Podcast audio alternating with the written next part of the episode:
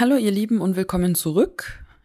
Ihr hört gerade Teil 2 des MeToo Special Features des Kontextur Podcasts. Solltet ihr den ersten Teil noch nicht gehört haben, äh, dann geht gerne in unseren Podcast-Feed zurück und hört euch erst Teil 1 an. Ich möchte auch hier gerne nochmal eine Triggerwarnung aussprechen. Hört den Podcast gerne mit jemandem gemeinsam an, äh, falls euch das Thema belastet und sprecht aktiv darüber, das hilft in solchen Fällen. Und damit springen wir zurück. Der Teil 2 wurde sofort nach dem Teil 1 aufgenommen äh, und wir starten direkt wieder in die Contents. Wir haben im ersten Teil intensiv über Akademia, Büros, Machtverhältnisse gesprochen und steigen damit auch wieder ein. Explizit möchte ich mich noch bedanken bei Damian Correa und Rosa Toneik, die uns die anonymen Zusendungen eingesprochen haben. Ganz lieben Dank und jetzt zurück in die Episode.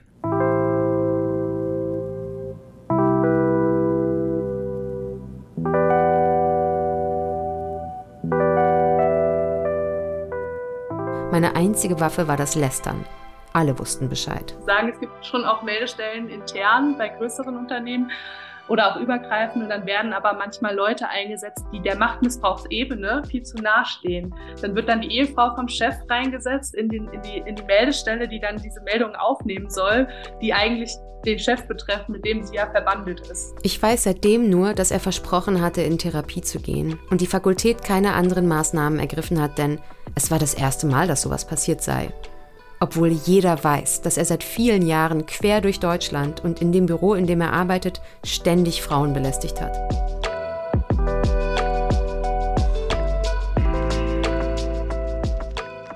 Im zweiten Teil werden wir weiter ähm, eingehen auf die legislative Perspektive slash juristische Perspektive, die wir schon angekündigt hatten. Ähm, und außerdem haben wir nochmal unterschiedliche Stimmen, ähm, die auch nochmal äh, universit den universitären Kontext aufgreifen und Machtmissbrauch in diesem Kontext besprechen.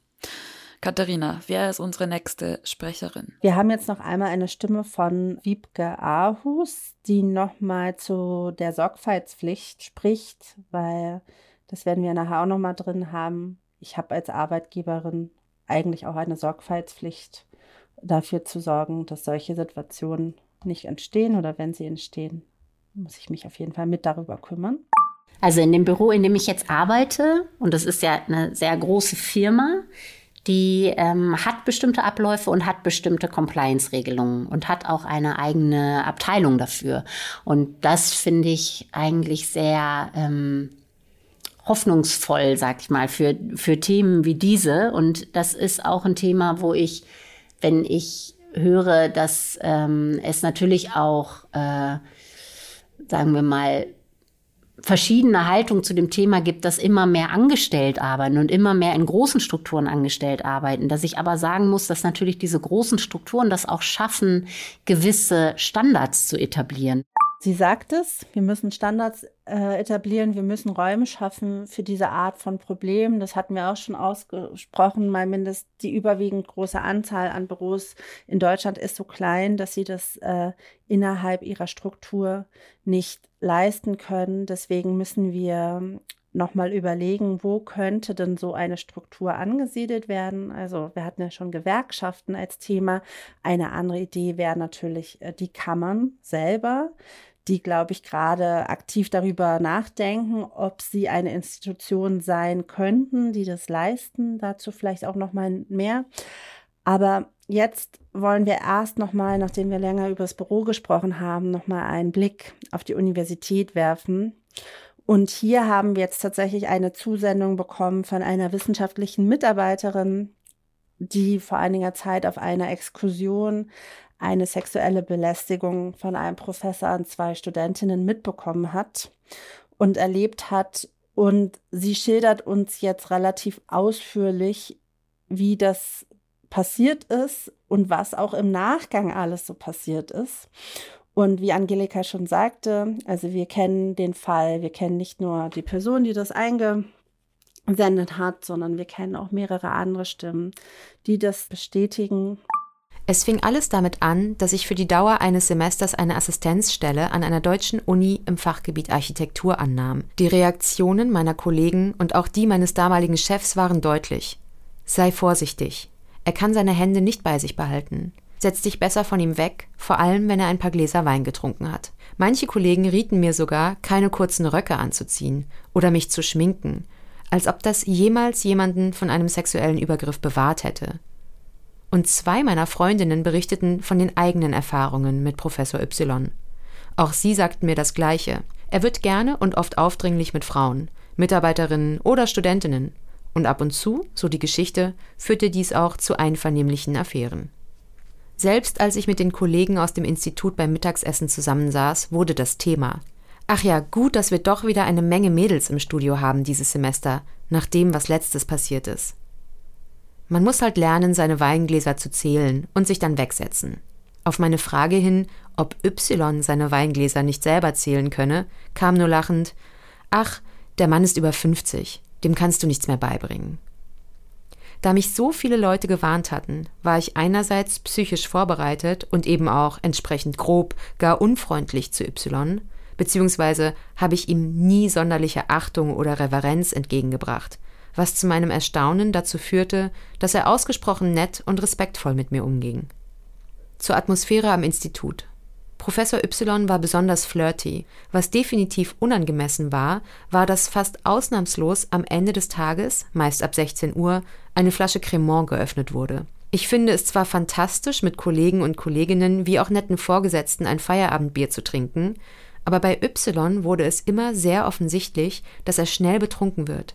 Er torkelte, sprach undeutlich und wurde sehr anhänglich und persönlich. Niemals aggressiv, immer flirty und manche mögen die Art auch sympathisch finden, unter normalen Umständen. Auf einer Exkursion fing der erste gemeinsame Abend mit den Studierenden recht harmlos an. Gemeinsam haben wir gegessen und getrunken. Da ich die Exkursion organisiert hatte, schloss ich die Bar, die wir für die Exkursion zusammen mit der Pension gemietet hatten, ab und bat gegen 23 Uhr alle, sich in den Innenhof zu begeben. Dort brannte noch Licht und ein Kühlschrank mit Bier stand für alle bereit. Die Atmosphäre war feuchtfröhlich, aber es ging mir keine Sekunde durch den Kopf, dass etwas passieren könnte. Meine zwei männlichen Kollegen waren beide noch recht munter und nüchtern, und Professor Y schien zwar da schon deutlich angetrunken, jedoch nicht besorgniserregend. Ich ging also gegen Mitternacht zu Bett. Um drei Uhr morgens klingelte mein Handy. Kannst du bitte zu uns aufs Zimmer kommen? bat mich eine Studentin. Muss ich? Ist was passiert? Ja, bitte. Ich fürchte, etwas ist passiert. Das Zimmer teilten sich drei Studentinnen von denen zwei von Professor Y sexuell belästigt worden waren am Abend. Die dritte hatte mich angerufen. Studentin 1 saß beim Abendessen neben ihm. Und während des Essens, als ich übrigens ihm quasi gegenüberstand und wir alle eigentlich normal am Diskutieren waren, begann Y ihre Ober- und Innenschenkel zu streicheln. Sie war nüchtern, verließ den Raum, er folgte ihr daraufhin wohl in den Innenhof und sagte zu ihr, Sie müssen wissen, wie Sie auf Männer wirken. Sie ging sofort zu Bett, rief ihren Freund an, war aufgewühlt, aber wollte keine Szene machen. Studentin 2 war später am Abend gut angetrunken neben ihm gelandet, als alle gemeinsam um den einen Tisch im Innenhof saßen. Ihr Bericht war undeutlich, aber sofern ich mich erinnere, hatte er sie zu sich hingezogen, auf seinen Schoß gesetzt und sie ebenfalls streichelnd angefasst. Zu dem Zeitpunkt waren fast alle Studierenden am Tisch, wie auch die zwei wissenschaftlichen Mitarbeiter. Als Y irgendwann zu Bett ging, stolperte er und fiel hin und war in angetrunkener Verfassung. Beide junge Frauen waren Anfang 20. Sie haben im Zimmer geweint, waren vollkommen aufgelöst und verunsichert. Die eine hatte Angst, wie sich ihre Abfuhr auf ihre Note auswirken würde. Es war ihre Masterarbeit. Und die zweite schämte sich, dass sie betrunken war und ob sie ihn denn ermuntert hätte. Nachdem ich den zwei Studierenden versprochen hatte, dass ich das kläre und dass niemand sie unter keinerlei Umständen so behandeln darf, schrieb ich zwei Nachrichten.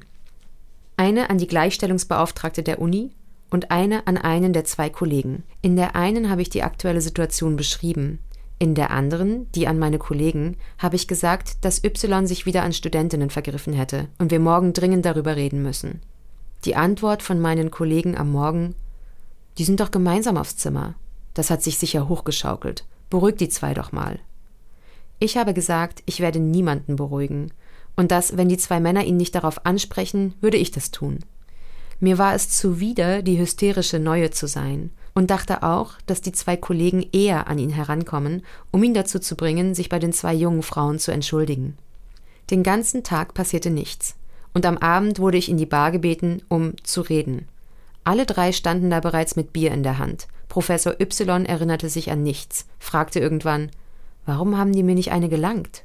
Daraufhin habe ich zu ihm gesagt, dass wir einerseits nicht auf den Wiesen sind und zweitens, dass er ein sehr großer Mann ist. Und wenn sich so ein Mann in einem dunklen Hof vor einen stellt, dass da eben Gewalt mitschwingt. Dass, wenn er mich ohrfeigen würde, ich sterben könnte. Das war ihm dann doch zu viel, und er sagte, es sei ein verstörendes Bild, was ich da ausmale. Und so musste ich dort drei erwachsenen Männern erklären, dass sexuelle Übergriffe inakzeptabel sind, selbst die zwei Jungen zeigten sich uneinsichtig. Ja, für uns als Männer ist sowas schwer zu verstehen. Die Mädels haben da was missverstanden. Lass das nicht hochkochen. Ich habe zu Professor Y gesagt, dass er um Entschuldigung bitten muss. Okay, ruf sie in die Bar. Ich bin aufs Zimmer und habe die zwei gefragt, ob sie das möchten, ob ich mitkommen soll und ob sie ihn anhören wollen. Sie meinten ja und gingen daraufhin alleine in die Bar, wo Professor Y auf sie wartete. Den zwei Studentinnen zufolge kam von ihm nur eine Notentschuldigung. Er könne sich an nichts erinnern, es tue ihm aber leid, falls etwas passiert sei. Der Rest der Exkursion war dementsprechend angespannt. Die Studentinnen blieben übrigens im Entwurf und wurden fair benotet. Ich war bei der Schlusskritik dabei und es verlief alles professionell und reibungslos. Zurück in Deutschland habe ich die zwei jungen Frauen ein paar Male in die Termine mit der Frauenbeauftragten der Universität begleitet und bekam aufgrund des fortlaufenden Prozedere einen Maulkorb, den ich nie respektiert habe. Meine einzige Waffe war das Lästern. Alle wussten Bescheid. Ich weiß seitdem nur, dass er versprochen hatte, in Therapie zu gehen und die Fakultät keine anderen Maßnahmen ergriffen hat, denn es war das erste Mal, dass sowas passiert sei. Obwohl jeder weiß, dass er seit vielen Jahren quer durch Deutschland und in dem Büro, in dem er arbeitet, ständig Frauen belästigt hat. Ihm wurde mittlerweile sogar die Teilnahme an Büroweihnachtsfeiern verboten, wurde mir gesagt. Und dass sein Verhalten der Grund war, weswegen er keine Professuren an anderen deutschen Unis bekommen hat. Eine seiner Mitarbeiterinnen, die nicht auf der besagten Exkursion war und die er auch immer wieder beim gemeinsamen Feierabendumtrunk im Arm hatte, meinte zu mir, ach du Arme, wie stressig für dich. Ich musste auch schon ganz oft Studentinnen beruhigen nach diesen Ausflügen. Einige andere Kollegen haben versucht, alles zu relativieren, meinten, dass Studentinnen ja gerne mal mit solchen Flirts kokettieren und dann Angst bekommen, wenn es überkocht.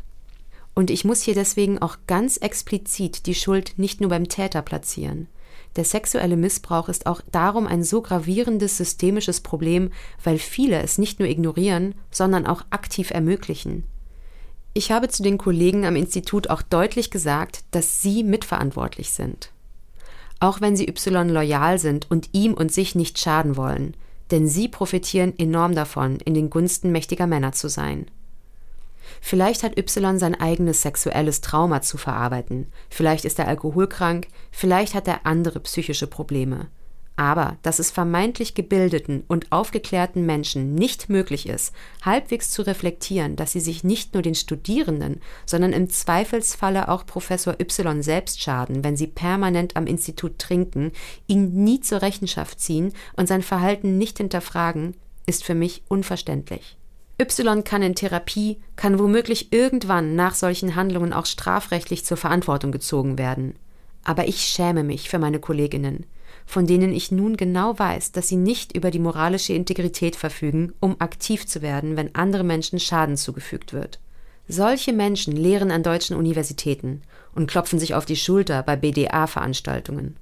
Diese zwei jungen Frauen in jenem Pensionszimmer waren verstört, verängstigt und gaben allein sich die Schuld an ihrem traumatischen Erlebnis.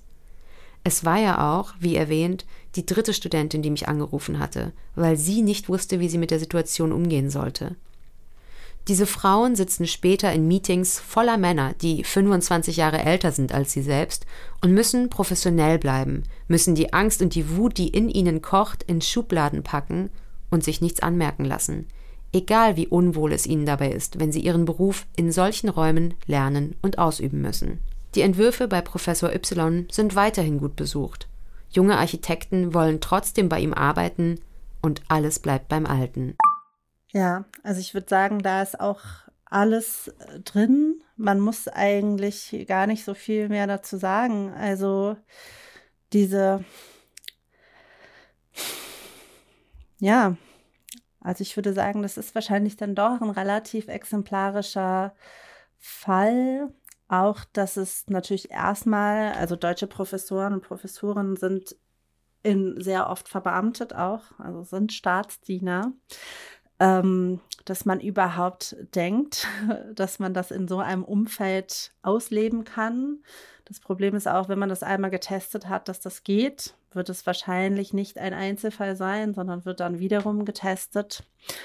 Und da haben wir auch schon oft gesprochen, dass dann der Mittelbau, der so sehr abhängig ist von seinem Lehrstuhlinhaber oder seiner Lehrstuhlinhaberin, der auch auf Förderung der gefordert werden muss von seinem Lehrstuhlinhaber, ähm, eigentlich mit äh, systemisch die schlechteste ähm, äh, die schlechteste Person ist, um sich, um das sozusagen aufzudecken, um dem Einheit zu gebieten. Das haben wir auch schon gesprochen. Ich glaube, der Beitrag bringt uns auch ganz gut äh, zu einer der Fragen, um nochmal einen Tacken rauszuzoomen aus der Debatte um diesen spezifischen Fall.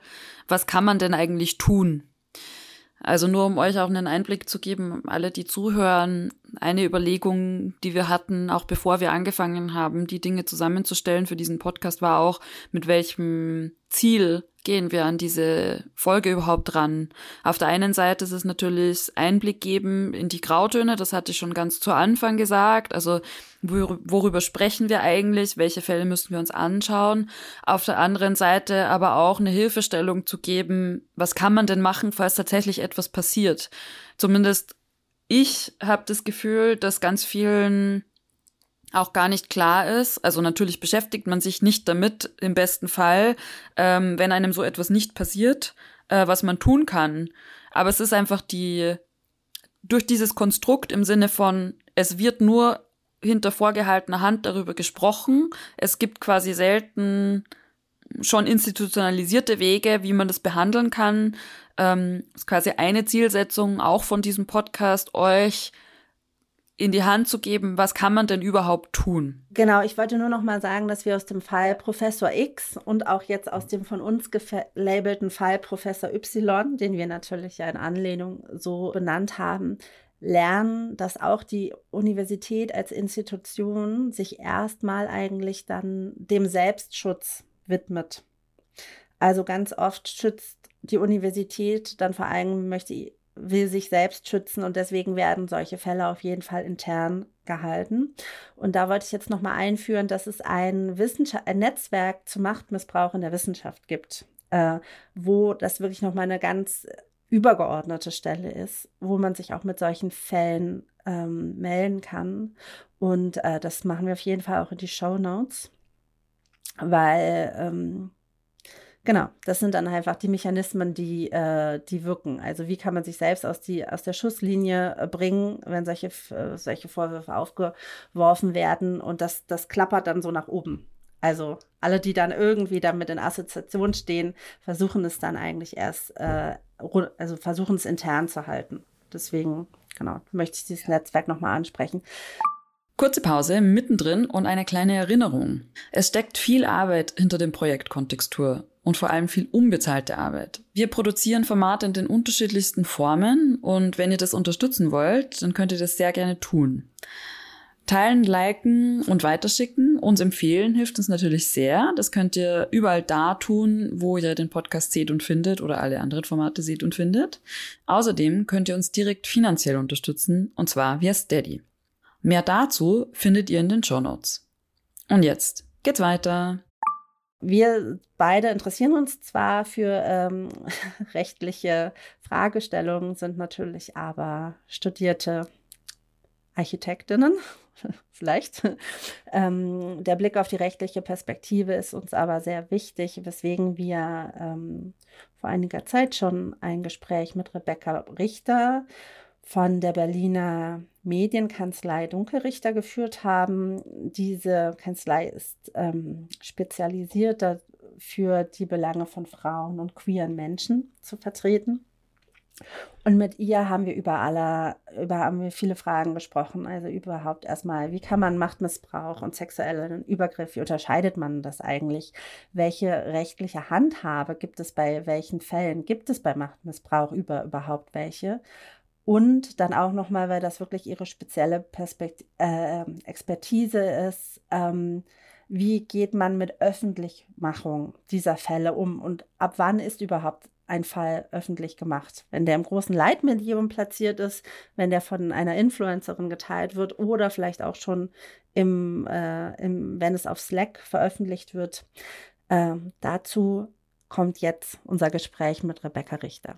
Also ich bin Rechtsanwältin in Berlin und habe mit meiner Kollegin Katja Dunkel 2021 eine Kanzlei gegründet im Fachbereich Medienrecht, aber mit dem, mit dem speziellen Anliegen, für die Belange von Frauen und queeren Menschen da zu sein.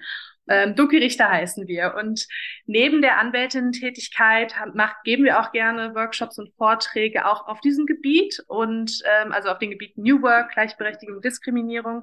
Und ich vertrete dann in meinem fachlichen Gebiet, also in, äh, Presse- und Äußerungsrecht ist so das größte Thema, äh, vertrete ich immer die betroffenen Seite in den B2-Angelegenheiten und berate aber auch im Vorfeld regelmäßig zu Veröffentlichungen rund um dieses vorgenannte Thema MeToo. Das heißt also in, äh, vorher und nachher. Für uns war es super wichtig, dich mit dazu zu holen, einfach auch um diese juristische Perspektive nochmal anders abzudecken, weil ganz viel Diskurs gibt's ja schon, also den, den bauen wir jetzt ja auch quasi hier drumrum ähm, und ganz viele Leute wissen über das Thema Bescheid, aber wissen relativ wenig, was sind denn eigentlich die rechtlichen Schritte, die man überhaupt nehmen kann, bis, beziehungsweise was, was kann man überhaupt tun, was sind die Beschränkungen.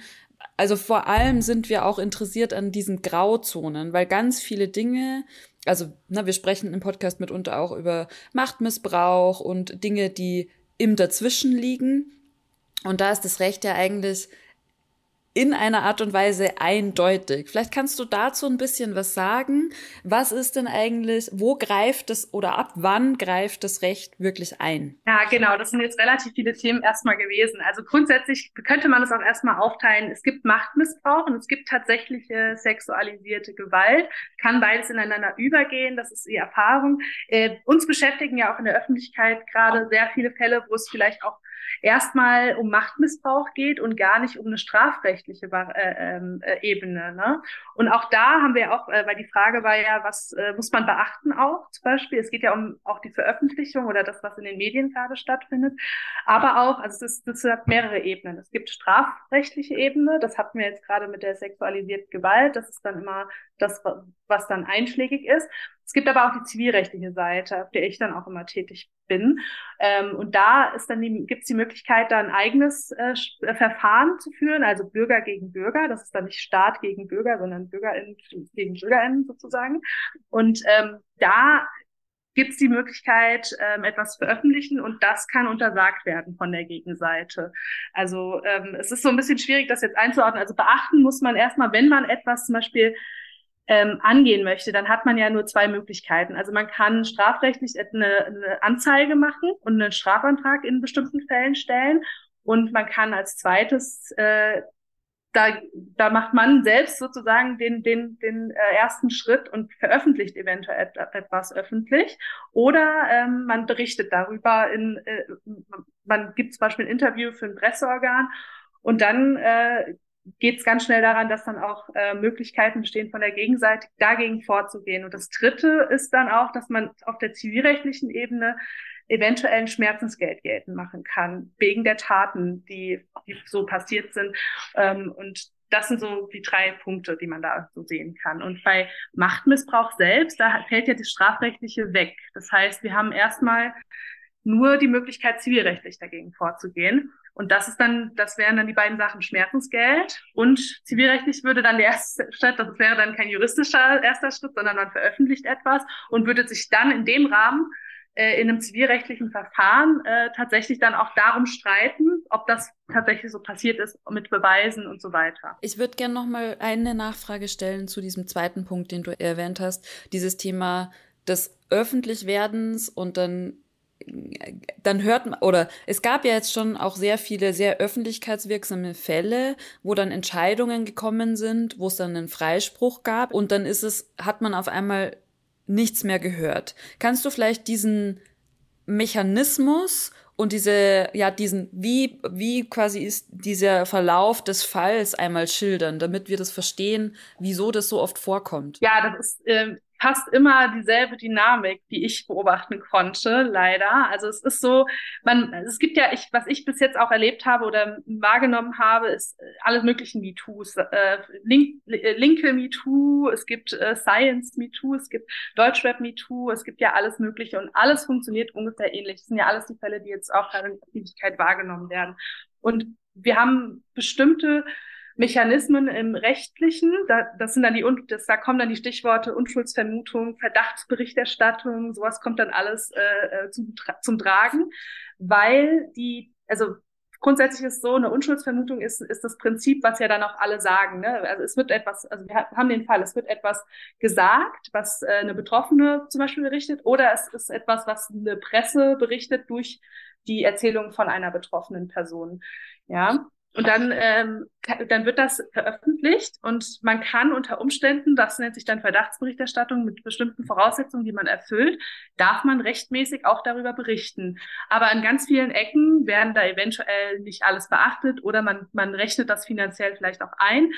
Ähm, wird, das, wird das nicht alles 100 Prozent vielleicht auch beachtet oder man setzt sich da in so eine Grauzone rein, weil geht ja immer darum, dass eine äußernde Person, das ist, kann Presse sein, es kann die betroffene Person sein, ähm, etwas beweisen muss, dass etwas so war.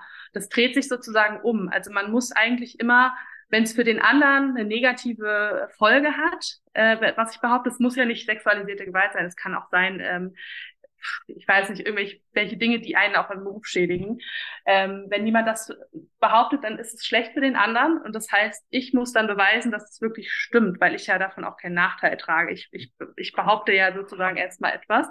Und äh, da gibt es eine Erleichterung, das nennt sich dann Verdachtsberichterstattung. Also man muss eigentlich erstmal Aussage gegen Aussage beweisen.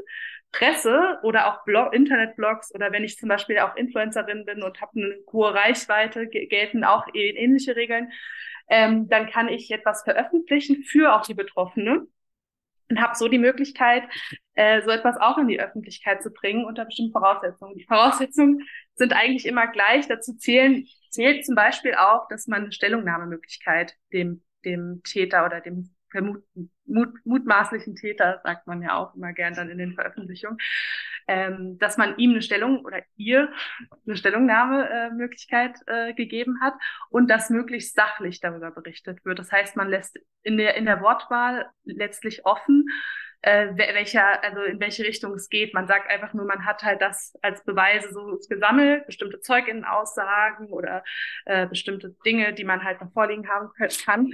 Meistens sind es alte staatliche Versicherungen ähm, von den Personen und dann äh, hat man die Möglichkeit, das auch so zu veröffentlichen. Das, was da, du gerade beschreibst, also das haben wir an der Architektur auch schon an einigen wenigen Stellen gesehen, eigentlich seitdem 2018 ähm, die Methode Debatte gestartet ist. Also einmal gab es von der New York Times eine große ähm, Verdachtsberichterstattung über ähm, Richard Meyer in den USA. Dann gab es in der Schweiz ähm, an der ETH Zürich äh, den Fall Professor X, äh, wo auch keine Namensnennung, ähm, also wo der beschuldigte Professor eine Namensnennung äh, rechtlich so widersprochen hat, dass nirgendwo der Name veröffentlicht ist. Und jetzt gab es dieses Jahr ähm, recherchiert durch die Financial Times ähm, die Verdachtsberichterstattung über David Ajay in Großbritannien. Und das sind aber alles ähm, ja natürlich äh, sehr berühmte Star-Architekten. In Deutschland hatten wir bis jetzt eigentlich ja noch keinen öffentlich gewordenen Fall, ähm, weil sich unsere Zeitschriften oder unsere Zeitungen ähm, glaube ich, auch nicht dafür interessieren, weil wir auch nicht, es gibt nicht so einen Star, es gibt jetzt nicht so einen Fall Johann König, wo das ja von der Zeit auch so gemacht wurde. Es wurde veröffentlicht und dann ist er dagegen vorgegangen. Es mussten immer mehr Passagen wieder gestrichen werden. Trotzdem gibt es in Deutschland seit Jahren, und es kommt natürlich bei uns als äh, irgendwie äh, junges äh, Magazin mit Reichweite auch immer an, eine extrem große Gerüchteküche, teilweise ähm, äh, über Ecken äh, werden ganz viele Erfahrungen äh, geteilt, ähm, die sich auch immer wiederholen. Also ähm, es, es gibt es auch sehr viel in Deutschland, aber es wird, es, es wird nicht dazu kommen, dass es, äh, dass es ein Recherchekollektiv gibt, äh, dass diese Fälle gerade auf der Ebene der nicht so bekannten Architekten und Architektinnen aufarbeitet. Wie würde man vorgehen? Hast du da eine Empfehlung, wenn man das, wenn man das selbst erlebt, einen äh, Machtmissbrauch oder auch beobachtet, entweder an der Universität oder im Arbeitsumfeld? Schwierige Frage. Erstmal, wenn ich beobachte, ne? also wenn ich selber betroffen bin, äh, dann gibt es ja die Möglichkeiten, die ich auch schon genannt hatte, dass man, dass man das tatsächlich, dass man zu juristische Wege gehen kann. Das ist ja erstmal das mein Metier. Grundsätzlich kann man natürlich auch dran denken, dass Meldestellen, dass bestimmte Meldestellen eventuell geben kann oder geben sollte. Ähm, wir hatten, glaube ich, äh, in dem Bereich, ich hatte in dem Bereich Architektur jetzt noch keine solche Meldestelle gesehen. Aber äh, es gibt tatsächlich auch, ähm, man muss ja nicht immer den juristischen Weg sofort gehen. Man kann sich auch erstmal bei Organisationen melden und ähm, sich da Beratung holen. Da gibt es ja auch einige. Es gibt kann ganz umfassende äh, Wildwasser oder weißer Ring, dass man sich da meldet. Ich glaube, bei Machtmissbrauch ist es natürlich erstmal schwierig, weil das ja erstmal eine strafrechtliche Komponente wieder hat bei diesen Beratungen. Aber auch da helfen die sicherlich, wenn es auch schon in die Richtung geht, sage ich mal. Also das sind so die Möglichkeiten, die ich sehe.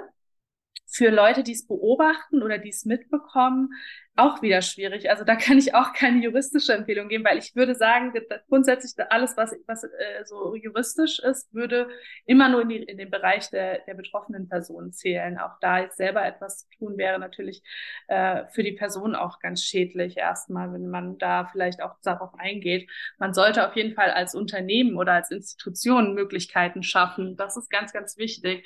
Und auch die äh, Meldestellen, die es dann gibt, eventuell, die sollten auch übergreifend stattfinden und nicht nur in, äh, unternehmensintern oder institutionsintern, weil ähm, da muss ich auch sagen, habe ich in meiner aus meiner Erfahrung kann ich sagen, es gibt schon auch Meldestellen intern bei größeren Unternehmen oder auch übergreifend und dann werden aber manchmal Leute eingesetzt, die der Machtmissbrauchsebene viel zu nahe stehen. Dann wird dann die Ehefrau vom Chef reingesetzt in, den, in, die, in die Meldestelle, die dann diese Meldung aufnehmen soll, die eigentlich den Chef betreffen, mit dem sie ja verbandelt ist. Ne? Also sowas ist dann auch kritikwürdig, da muss man drauf achten, finde ich. Ja, das sind so die Punkte. Ich habe noch eine, eine detaillierte Nachfrage, weil du, also Du sagst, juristische Schritte sind die eine Sache, sich an Organisationen wenden ist die andere Sache. Ich habe das also so in Anführungszeichen eine Kinderfrage wenn etwas passiert, was mache ich denn am besten, um so eine Art Track Record zu schaffen? Oder weil viele Sachen sind ja einfach auch überhaupt gar nicht belegbar. Ne? Also auch aus einer eigenen Erfahrung heraus, ich habe schon auch durchaus Machtmissbrauch erlebt. Ähm, und habe aber einfach auch niemals dran gedacht, einfach weil es mir in dem Moment vielleicht auch gar nicht bewusst war, wie übergriffig das Verhalten war, einen Rekord zu schaffen, was denn eigentlich passiert ist. Also so eine ganz eins zu eins Anleitung in Anführungszeichen. Was ist denn zum Beispiel, was kann ich aufbehalten oder aufbewahren? Was sind denn Belege, die auch nützlich sind? Auf jeden Fall kann man sich versuchen, auch mit der Person, wenn man es schafft, äh, mit der Person auseinanderzusetzen, weil alles, was schriftlich irgendwie zu den Taten da ist, ist erstmal gut, wenn man, ähm, auch wenn das wahrscheinlich die Person auch schlau genug ist, sich darauf nicht einzulassen, aber kann man probieren. Das ist immer so, also wenn man da taktisch vorgeht, kann man sicherlich auch äh, äh, es schaffen, da ähm, auch mit der Person schriftlich eine Auseinandersetzung erstmal da mit dem mit der Sache zu suchen. Das ist natürlich aber auch nur gedacht für Leute, die tatsächlich das noch äh, schaffen, weil ähm, ist ja meist so, wenn es dann auch um sexualisierte Gewalt geht, kann man das erstmal nicht ganz klar. Aber bei Machtmissbrauch muss man schauen. Ne? Das ja äh, das wäre so ein Punkt. Man kann natürlich auch schauen, es ist dann auch so schnell auf der arbeitsrechtlichen Ebene, wenn es nämlich im, im Arbeitsverhältnis passiert. Also ich kenne das aus Mobbing-Sachverhalten, wo es ja auch über einen längeren Zeitraum beispielsweise geht. In solchen Fällen sollte man auch am besten ein Tagebuch führen, weil ohne Tagebuch kann man in so langfristigen Fällen erstmal gar nicht viel anfangen. Und ähm, der Arbeitgeber ist ja tatsächlich auch, äh, der hat eine Fürsorgepflicht. Wenn es nicht der Arbeitgeber selber ist, ist es auf jeden Fall auch erstmal so. Das ist natürlich immer das größere Problem, wenn es der Arbeitgeber selber ist oder Arbeitgeberin. Dann, ähm, aber bei Arbeitgeber KlientInnen, die müssen sich halt mit ihrer Fürsorgepflicht darum kümmern. Und die nehmen, äh, da passiert es aber meistens so, dass dann von der einen Seite eine Stellungnahme eingeholt wird, von der anderen Seite eine Stellungnahme eingeholt wird und es auch ähnlich funktioniert, dass man dann auch wieder die Aussage gegen Aussage hat und auch da wieder bestimmte Anhaltspunkte braucht, um das vielleicht noch zu untermalen, was man als Aussage selber nur hat, weil man hat ja dann nur seine eigene Aussage. Und da ist immer alles gut, auch einfach nur die, die drumherum die Umstände auch erstmal auch beweisen zu können und dann zu sagen, aber in dem, und dann in dem Kontext, in dem Rahmen, den ich hier schon beweisen kann, dass wir da alleine waren beispielsweise, da ist das passiert. Und wenn man dann noch vielleicht sogar äh, Erfahrungsberichte von anderen hat, die ähnliches äh, haben, dann ist das definitiv hilfreich. Also das überzeugt das Gericht am Ende dann am ehesten. Also ich rede jetzt von zivilrechtlicher äh, Beweisführung. Es gibt strafrechtliche Beweisführung, da ist ja direkt wieder die Unschuldsvermutung. Im Zivilrecht ist es ein bisschen einfacher, weil wir da nicht komplett mit äh, unter Ausschluss jedes Zweifels quasi vorgehen, sondern im Zivilrechtlichen kann auch eine Überzeugung des Gerichts reichen erstmal.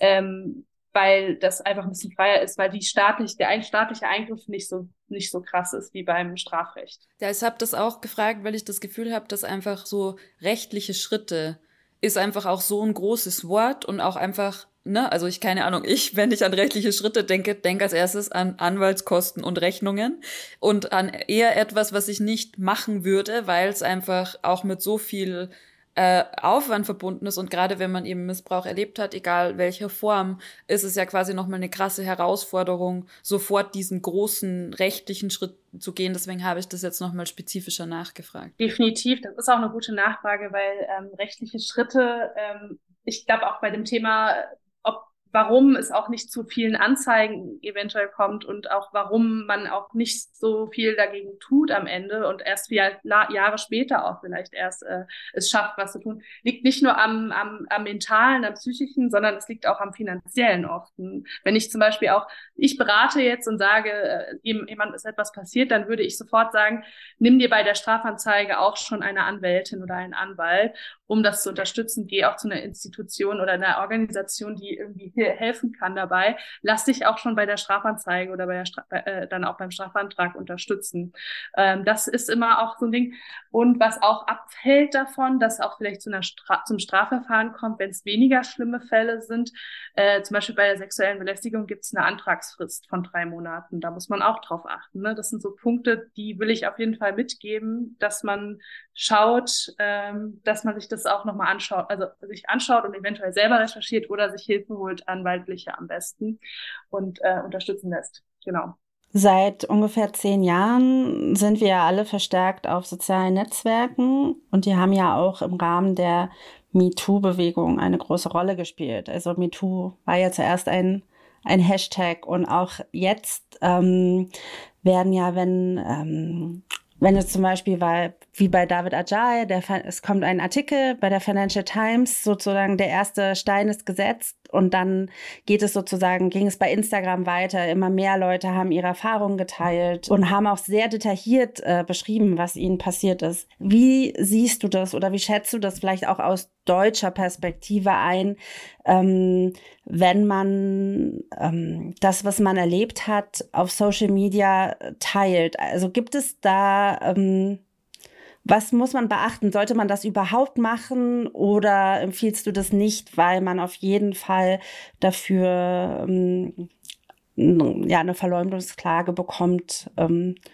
was hast du vielleicht auch so erlebt? Also das ist ja, ähm, das ist ja noch relativ äh, Neuland in unserem Land. Also ich glaube, in der Architekturbranche im deutschen Bereich, da ist es Neuland. Ich glaube, in anderen Branchen ist das schon echt ältere Geschichte. Also ich zum Beispiel, wir sind viele im, im, in der Filmbranche auch und da ist, da gibt es zum Beispiel auch schon solche Organisationen, die übergreifend sind, die da helfen sollen, weil das ja auch ähm, also immer da, wo man relativ eng miteinander arbeitet, kann sowas, glaube ich, immer passieren. Ähm, grundsätzlich, genau, die Frage war äh, die Veröffentlichung. Ähm, also wenn ich mich dazu entscheide oder sich Personen, betroffene Personen dazu entscheiden, an die Öffentlichkeit zu gehen, dann ist es immer erstmal die Frage, äh, also es ist immer am besten, sich beraten zu lassen vorher, das ist klar, das würde ich immer empfehlen. Äh, wenn ich jetzt berate, dann gibt es bestimmte Punkte, die ich dann ansetzen würde. Also es ist zum Beispiel sehr sicher, wenn ich gar keine identifizierenden Merkmale und auch keinen Namen nenne, wenn ich mich, wenn ich über meine eigenen äh, äh, Erfahrungen berichte und die auch emotionalisiert dargestellt sind. Also wenn ich jetzt sage, mir ist das und das passiert und das veröffentliche, dann ist das erstmal kein Problem, weil es ist ja von meiner eigenen Meinungsfreiheit gedeckt, dass ich sowas auch berichten kann, wenn mir das passiert ist. Sobald es aber äh, identifizierbare Merkmale sind, da reicht dann auch, wenn bestimmte Personen genau wissen, wer, wer das ist. Also es reicht teilweise auch, wenn man es ganz eng ansieht, ähm, wenn äh, bestimmte Leute, die mich kennen, wissen, wer es ist. Das heißt, man muss schon aufpassen, also bei solchen Punkten. Man kann aber, äh, wenn man äh, dann ausreichende Beweise hat, und da hatten wir in der Frage davor schon drüber gesprochen, dass äh, es bestimmte Punkte gibt, die einem das vereinfachen, dass es nicht nur meine eigene Aussage ist, sondern auch die äh, Aussage von anderen Personen drumherum, die etwas vielleicht mitbekommen haben in die Richtung, dann ähm, dann würde ich schon auch äh, empfehlen, das zu veröffentlichen. Aber meine Empfehlung ist auch oft zu sagen, ähm, also ich kann nie da, da sicher, also ich kann nie Gewähr dafür geben, dass nie eine Abmahnung kommt und dass man sich vor Gericht dann äh, muss wahrscheinlich streiten wird, wenn das der Person ist, ist ja wichtig, dann der, auch der Gegenseite, dass sowas wieder aus der Welt geschafft wird. Ne? Also die wollen sie natürlich so etwas nicht gegen sich äh, walten lassen, auch in der Öffentlichkeit. Das nennt man auch Prangerwirkung gerne, was dann, dann passiert einfach. Ich kann als betroffene Person jetzt nicht die Verdachtsberichterstattung so nutzen. Ich kann aber mich an äh, ein größeres Presseorgan wenden, wenn es nämlich öffentliches Informationsinteresse gibt an den Taten. Dann macht es vielleicht Sinn, dass äh, eher die Zeit darüber berichtet oder irgendeine andere größere Zeitung oder der Spiegel, je nachdem. Ne? Da hat man dann halt auch mehr Möglichkeiten ähm, und ist sicherer, weil die betroffene Seite wird dann eher nicht abgemahnt, weil eher dann das Presseorgan abgemahnt wird und dann die sich darum streiten müssen. Man ist zwar nicht ganz 100% sicher, aber man ist schon sicherer. Man weiß schon sicherer, dass man sich da nicht einer zivilrechtlichen Auseinandersetzung ähm, äh, also hingeben muss. Und ähm, das wird auch äh, so gemacht, weil sich die Täter, also es kann natürlich auch sein, man muss ja auch einrechnen, die Gegenseite, die Täterinnenseite, die will ja auch nicht mit der betroffenen Seite eventuell vor Gericht, sondern will sich dann eher mit der, mit der Presse auseinandersetzen, die, die es dann wirklich verbreitet und veröffentlicht haben in großem Stil. Wie ist so ein Umgang mit so community-sourced äh, Dokumenten? Also in Architektur gibt's äh, die Liste mit dem herrlichen Titel Shitty Men in Architecture. Also so ein Fall, das äh, kollaborativ erstellt wurde und dann so durch die Gegend geschickt wurde, wo es einfach jetzt auch, also ne, die, die ist dann verschwunden, diese Liste. Ähm, und aber Leute, die diese Liste haben, also es gibt quasi, die flottiert nicht mehr, aber die wurde mal so weitergereicht und dann gab es auch Abmahnungen in unterschiedliche Richtungen. Also wie, was ist da so der... Genau, also die, die Liste wird auch, soweit ich weiß, man kennt die sogar außerhalb der Branche, habe ich schon davon gehört, ähm, ich, soweit ich weiß, wird auch nicht mehr drauf irgendwie verwiesen. Man passt natürlich richtig auf mittlerweile, weil wohl sehr viele Abmahnungen äh, dann, wie du erzählst, äh, ähm, äh, ja, stattgefunden haben. Und also ich kann dazu nicht sagen, also man, man hat das natürlich, man, das ist abmahnfähig, aber wenn man nicht weiß, von wem sie kommt, wenn man aber weiß, wer diese Liste in die Welt gerufen hat und die dann äh, die Person ausfindig machen kann, dann hat die natürlich ein Problem. Also dann ist es schwer.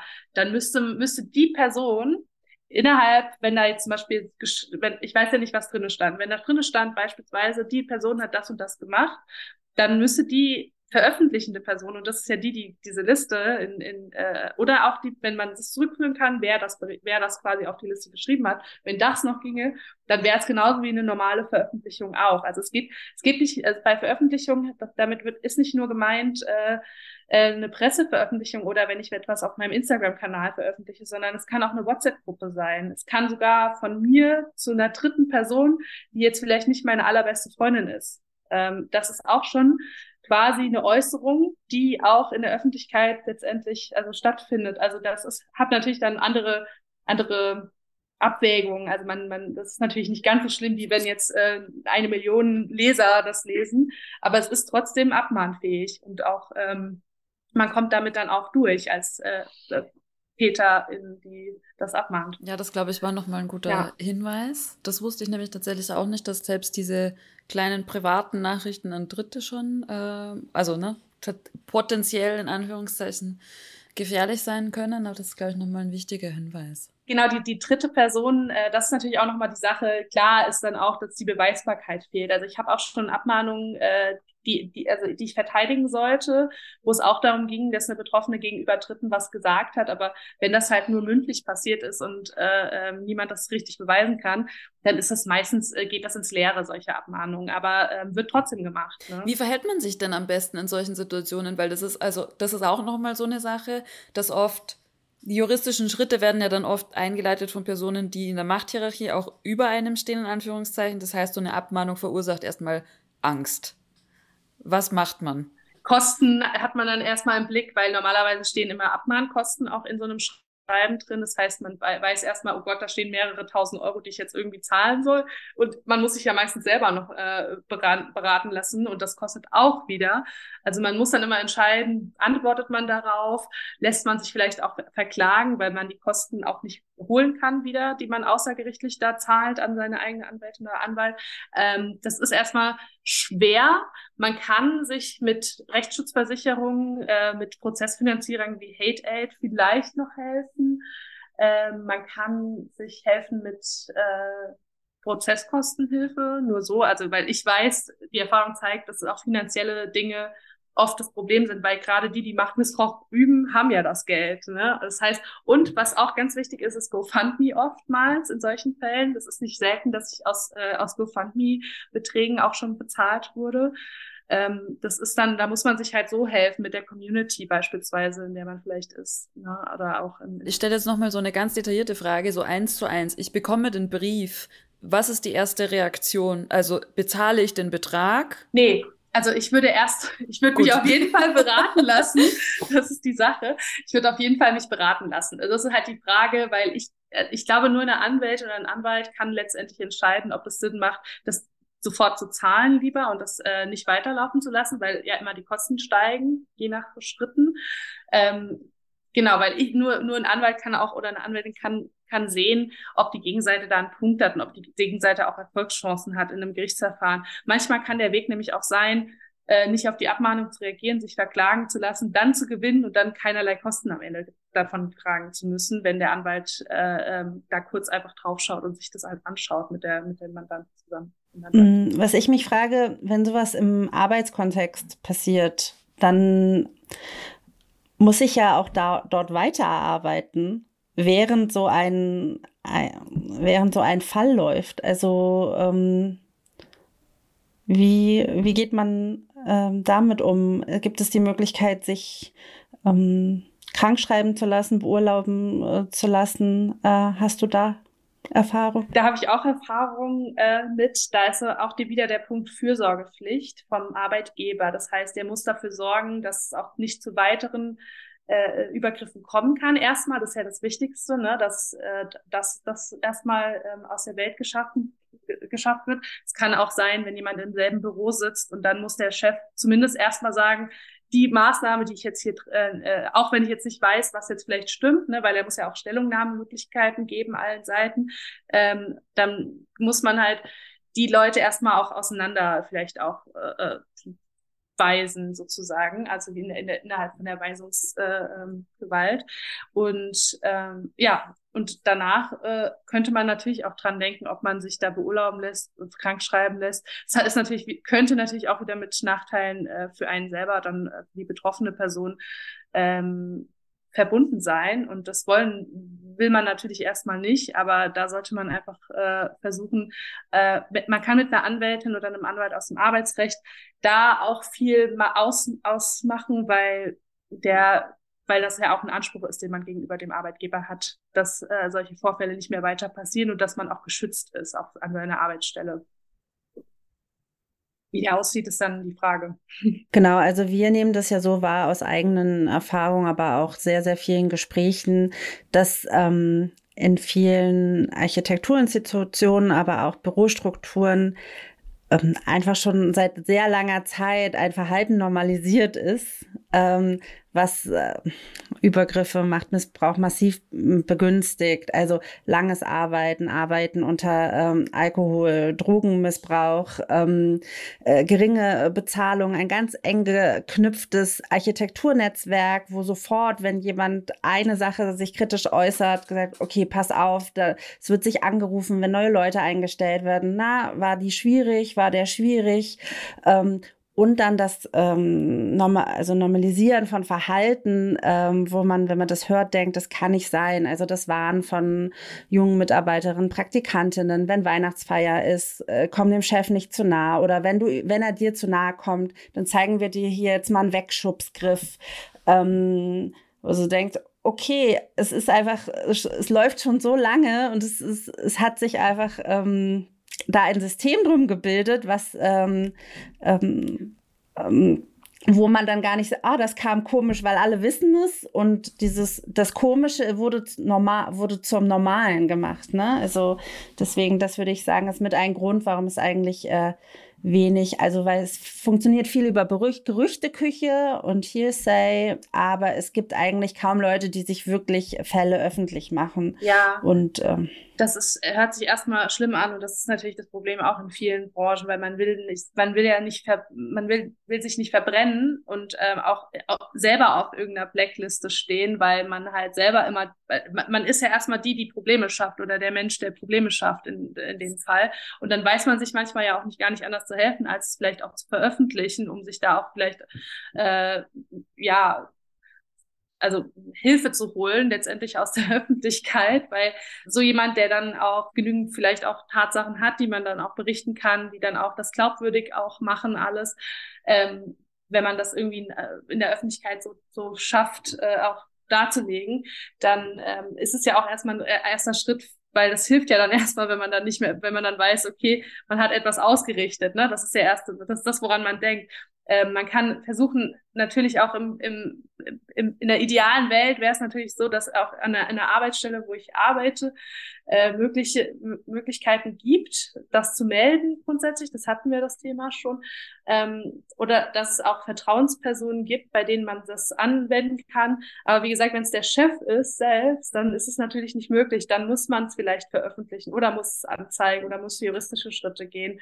Und die juristischen Schritte können natürlich auch arbeitsrechtlicher Natur sein, indem man sagt, okay, die Person, die das gemacht hat, äh, die muss irgendwie entweder abgesetzt werden, die muss abgemahnt werden öfter und muss gekündigt werden, letztendlich fristlos am Ende. Und das kann man alles äh, schon äh, verlangen, äh, arbeitsrechtlich, gibt aber bestimmte auch wieder bestimmte Voraussetzungen, die man erfüllen muss.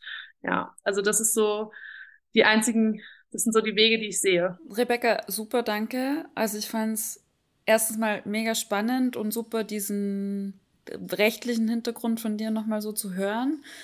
Ich habe ein paar 1 zu 1 Tipps auf jeden Fall auch für mich selbst notiert. Ähm, und ja, ich, äh, danke für alle Leute, die rechtliche Hilfe brauchen auf dieser Ebene. Vielleicht kannst du noch mal kurz sagen, wie man und wo man euch am besten erreicht. Uns erreicht man am besten. Wir haben einen Instagram-Account äh, tatsächlich auch äh, unter Dunkel Richter ähm, und da findet man auch viel äh, über also Informationen zu den The Themen und wir haben eine Webseite dunkelrichter.de. Bis bald. Vielen Dank. Danke. Tschüss. Die allerwichtigsten Punkte, die Rebecca mit uns geteilt hat, die werden wir auch in den äh, nächsten Tagen nochmal als Infoposting bei uns veröffentlichen. Dann könnt ihr uns das auch noch mal, könnt ihr euch das auch noch mal abspeichern und ähm, genau habt das einfach so als kleinen Wissens Wissensschatz. Und vielleicht als Anregung für alle, die jetzt mithören und sich dann das Posting anschauen, wenn ihr Meldestellen kennt, auch bezüglich eurer Universitäten könnt ihr das auch unter den Post kommentieren, dann können das auch alle einsehen, die das lesen ähm, und sich da nochmal anschauen, an wen man sich wenden kann. Ich kann es auch nur für die ETH sagen, da gibt es auch eine eigene Meldestelle, sowohl für die gesamte Universität als auch eben innerhalb des DAAC einen neuen Prozess, der gerade aufgesetzt wird mit einer zuständigen Person, die dann als Ansprechperson beziehungsweise mehrere Personen auch aus den unterschiedlichen Ständen, Mittelbau, Studierendenschaft, Professorinnenschaft, die dann Ansprechpersonen sind für solche Fälle. Genau, also Genau. ich denke, da wird auch in den nächsten Jahren einiges passieren. Ähm, man hat gesehen, dass es aber eigentlich dazu erstmal Besprechungen und Berichterstattung braucht. Also nach den ganzen äh, vor oder Anschuldigungen in der Filmbranche wurden zum Beispiel im Filmbereich äh, Meldestellen eingerichtet und äh, das hatten wir auch mit Rebecca ähm, besprochen, dass sie eigentlich verwundert ist, dass es für die Architektur nichts Spezifisches gibt. Es gibt natürlich diese allgemeinen Stellen, also die Antidiskriminierungsstelle, Weißer Ring. Dann gibt es das Netzwerk Machtmissbrauch in der Wissenschaft, das hatte ich eben schon ähm, ähm, erklärt. Dann gibt es natürlich jetzt auch immer weiter so technische Lösungen, ähm, also Implementierung von so Whistleblower-Programmen. Das sind dann, das gibt's dann auf die Webseiten. Dann kann man halt ähm, anonym äh, Dinge einsenden und irgendeine Spe äh, dafür bestimmte Person im Unternehmen wertet das dann aus. Ähm, ich würde sagen, das haben wir ja auch schon gesagt, für die Architektur muss man gesondert drüber nachdenken, weil wir wirklich einfach diese vielen Kleinstbetriebe haben. Und auch da haben wir nochmal Wiebke zu befragt, weil sie ja nicht nur Büroleiterin ist, sondern auch im Vorstand der Architektenkammer und die Architektenkammer Berlin. Also da ist sie, ähm, die beschäftigt sich gerade auch mit dem Thema und das hören wir uns jetzt auch noch. Wir haben es ja in Deutschland hauptsächlich mit sehr kleinen Strukturen nach wie vor zu tun, mit ähm, Kollegen, die Büros haben mit ein bis fünf Mitarbeiter oder mit bis zu zehn Mitarbeitern. Das ist eben durchaus noch eine ganz große Menge der Architekturlandschaft oder der, der Kammermitglieder, sagen wir mal. Und in diesen Strukturen ist es natürlich sehr schwierig, sich an jemanden vertrauensvoll zu wenden, ohne dass man davon ausgehen muss, dass es dann eine Kommunikation über den Fall gibt was man möglicherweise nicht möchte. Deswegen glaube ich, wäre das eine gute Maßnahme, wenn man sich darauf verständigen würde, dass es übergeordnete Stellen gibt, bei denen wir zu dem Thema Hilfe einfordern könnten und Fälle berichten könnten und einem eigentlich dieser Dienst geleistet wird, dass man aufgeklärt wird darüber, welche Möglichkeiten hat man. In der Architektenkammer Berlin haben wir das auch bereits mal vorgeschlagen als eines von verschiedenen Werkzeugen. Das kommt eigentlich so aus zwei Richtungen. Das kommt aus der Richtung ähm, von dem Thema Geschlechtergerechtigkeit. Das kommt aber auch aus dem Thema, dass wir sehen, dass wir in der Kammer immer mehr angestellte Mitglieder haben und wir jetzt fast so Hälfte Hälfte sind von den Mitgliederzahlen in der Berliner Kammer und wir uns eigentlich fragen, welche Tools stellen wir als Kammer denn den Angestellten zur Verfügung? Denn die Kammer an sich ist ja eigentlich gegründet worden als ein Instrument für den freien Beruf im Sinne von freischaffend selbstständig. Und wir müssen dem ja Rechnung tragen, dass wir eben jetzt in, in einem hohen Maß Angestellte haben. Und aus meiner Sicht wäre eine Diskriminierungsstelle, würde ich es mal nennen, weil ich denke, das müsste im besten Falle eine Stelle sein, an die man sich mit Diskriminierung aller Art wenden kann. Ähm, das wäre äh, aus meiner Sicht ein, ein gutes Tool, wovon Angestellte Gebrauch machen könnten. Genau, sie sagt es auch nochmal. Ich denke, was, also ich könnte mir das auch gut vorstellen, dass das zum Beispiel bei der Architektenkammer ist, also vielleicht auch bei jeder Länderkammer. Ich glaube, man muss aber dann halt gucken, dass man es auch dann gut macht. Also, ähm, dass es nicht nur einfach ein anonymer Briefkasten ist, den dann am besten Fall noch die PR die PR-Frau von der Kammer mit äh, anschaut, sondern es muss dann wirklich auch externe Beratung geben. Es muss, das kommt ja auch immer schnell, okay, Meldestellen, okay, was ist da mit Falschbehauptungen? Also es muss dann ganz klare Abläufe geben und ähm, das muss von mehreren ähm, Expertisen auch unterfüttert werden, also psychologisch, juristisch. Und es braucht vor allem auch Ressourcen. Also ich kann, da kann ich auch direkt äh, aus dem aktuellen Prozess von der ETH berichten. Eben, ich hab, hatte den Code of Conduct bereits erwähnt, an dem gearbeitet wurde. Und im Rahmen des Code of Conducts wurde eben eine Art von Care and Complaint Network ähm, installiert oder das wird installiert in Zukunft. Ähm, das heißt, es wird Personen geben, die eben zu diesen Ansprechpersonen werden. Und es wird eine Person geben, die hauptsächlich dafür verantwortlich ist, auch wie du gesagt hast, ne, mit einer entsprechenden Ausbildung, die solche ähm, Themen überhaupt auffangen kann und weiß, wie sie dann richtig damit umgehen kann. Also tatsächlich das Thema, dass das auch bezahlte Arbeit ist, dass diese Care Work tatsächlich vergütet wird, dass es richtige Stellen dafür gibt und auch eine richtige Kompetenz vorhanden ist, diese Dinge überhaupt aufzufangen und dann zu wissen, wie geht man mit den Personen auf der einen Seite um, aber auch wie geht man mit dem Fall um und wie spielt man das weiter, ist, glaube ich, hat eine extreme Wichtigkeit, weil einfach nur irgendetwas zu schaffen, dass das quasi auffängt, ist einfach, wird dem auch nicht gerecht. Na, dann ist es halt wieder so ein, okay, man schafft irgendetwas, äh, wo Menschen sich irgendwie hinwenden können. Ähm, also bevor diese Installation an der ETH quasi geplant wurde, gab es quasi auch eine Stelle, an die man sich wenden konnte, aber das war quasi eine, eine Streitschlichtungsstelle. Also, ne, um nur um das deutlich zu machen, das war einfach die komplett falsche institutionelle Handhabe. Also es gab eine Stelle, wo man hin konnte, aber einfach die der, der, der, der Problemstellung überhaupt nicht gerecht wurde. Nur um das nochmal anzufügen. Das hatten wir eben auch in der Professor Y äh, Stimme, dass das Ganze dann bei der Gleichstellungsbeauftragten gelandet ist, wo ich meiner Meinung nach auch finde, dass das ähm, nicht das Themenfeld, äh, das Themenfeld ist, ein sexuelle Belästigung eines, vielleicht eines beamteten Professors an einer Studentin, äh, das muss eine ganz andere Ebene und muss geprüft werden und ähm, genau, weil ich würde sagen, das ist so die Frage, das ist, ist klar, es passt Dinge passieren, Fälle passieren, das wissen wir, da sind wir sicher.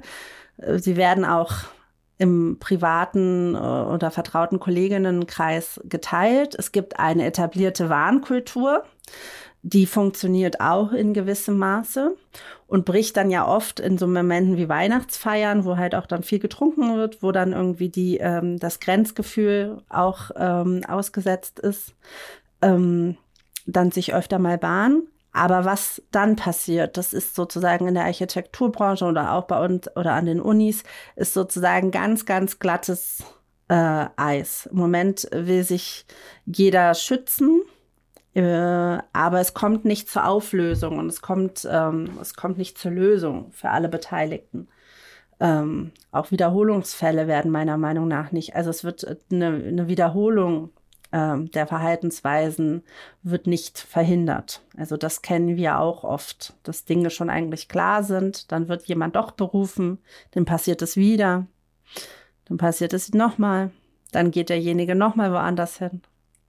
Ähm, also da gibt es sehr, sehr viele Fälle. Also dieses, dieses, naja, das weiß doch die ganze Uni, nee, das weiß doch ganz Berlin, ah, das weiß doch, das weiß doch ganz Deutschland, dass der das immer macht, dass die immer so ist.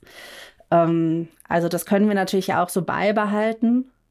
Ähm, ich glaube, durch Social Media, durch diese Sharing, äh, durch dieses Teilen von Informationen über Ländergrenzen hinweg ähm, und über private Räume hinweg hat es sich nochmal verstärkt. Also mehr Leute wissen Dinge, die geheim sind.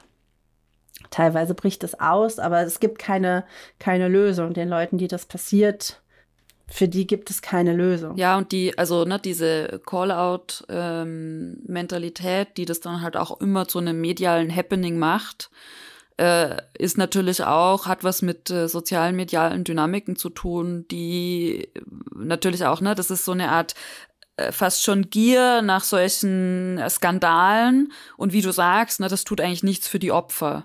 Und das möchte ich auch noch mal sagen, das ist schon auch was, was mir wichtig ist, dass man tatsächlich auch die Bandbreite, diese Thematik und die Systematik dahinter erkennt und äh, ja auch lernt, diese Situationen zu lesen und eben nicht nur, ne, nicht nur drauf zu springen und es weiter zu verteilen auf, auf sozialen Medien, sondern tatsächlich ähm, bei uns und bei euch Überlegungen beginnen, wie kann man tatsächlich denn was im Alltag ändern? Weil das Ziel, also zumindest im Hochschulkontext, sollte ja sein, dass wir zu einem besseren Miteinander finden. Also das Ziel ist ja nicht primär einfach nur Leute zu canceln, sondern tatsächlich eine tolle Studienqualität zu erzeugen, eine tolle Arbeitsqualität zu erzeugen, so dass sich alle wohlfühlen, sich alle entfalten können und dass wir gut miteinander arbeiten können. Ähm, und ich hoffe, diese, ja, dieser sehr lange äh, Beitrag mit diesen unterschiedlichen Stimmen und auch mit der Bandbreite, die wir hier aufgemacht haben, von den Arbeitsbedingungen über ähm, die Fälle, die zum Sprechen gekommen sind, bis hin zu den Handlungsoptionen, die es gibt, geben euch ja eine größere Selbstermächtigung zu agieren in diesem Feld und nicht einfach nur in der Debatte zu eskalieren, sondern tatsächlich was im Verhalten zu ändern. Ich finde es total super, was du gesagt hast und ich würde noch einen zweiten Punkt anbringen. Ich glaube, wir müssen auch, also wenn wir uns einig sind, dass wir dieses Nahverhältnis in der Architektur schätzen, in der Ausbildungssituation, dass man mit Studierenden am Tisch sitzt, dass man ganz eng über einem Plan gebeugt ist, dann müssen wir halt auch gucken, wie wir in der Situation, die wir halt gerade haben, dieses Nahverhältnis beschützen und gucken, dass es nicht zum Raum für Grenzüberschreitungen gibt. Weil was ich sehe, dass, wenn man das halt anspricht, also, naja, gut, dann setze ich mich halt jetzt nicht mehr mit einer Studentin in einen Raum. Ich mache das nur, dass ich lasse das nur noch meine Mitarbeiter machen oder dass man auch dazu kommt, okay, die Frauen betreuen die Frauen, die Männer betreuen die Männer. Das ist es ja auch so, was ein bisschen in der Debatte ist, dass man plötzlich wieder so Geschlechtertrennung betreibt, um vermeintliche Safe Spaces ähm, zu erzeugen.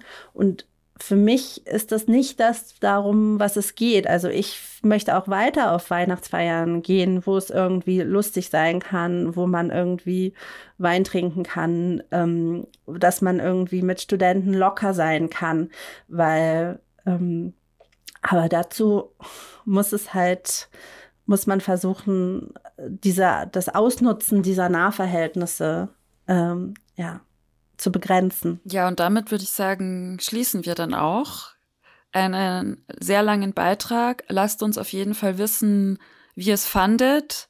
Ähm, schickt uns auch gerne kritische Kommentare.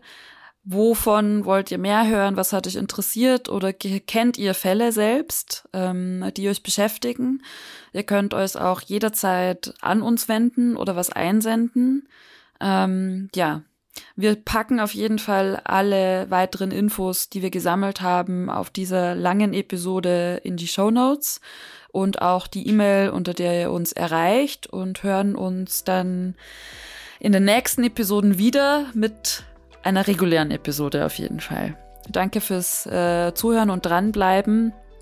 Und ja, habt einen guten Start ins neue Jahr. Vielen Dank. Und ich glaube, äh, ja, wir haben jetzt ein Jahr gebraucht, diese Folge auf die Spur zu bekommen, sind, mussten rumreisen, mussten ganz viel vorbereitende Gespräche führen und äh, ich finde das äh, toll, aber extrem ressourcenaufwendig. Und genau, was Angelika schon meinte, sagt mal, wie ihr solche Episoden findet. Ähm, dann schauen wir mal, ob wir sowas ab und zu weiter verfolgen können. Und ein gutes 2024.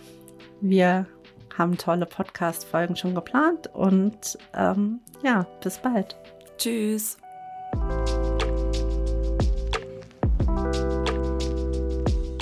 Das war's für heute mit dem Kontextur Podcast.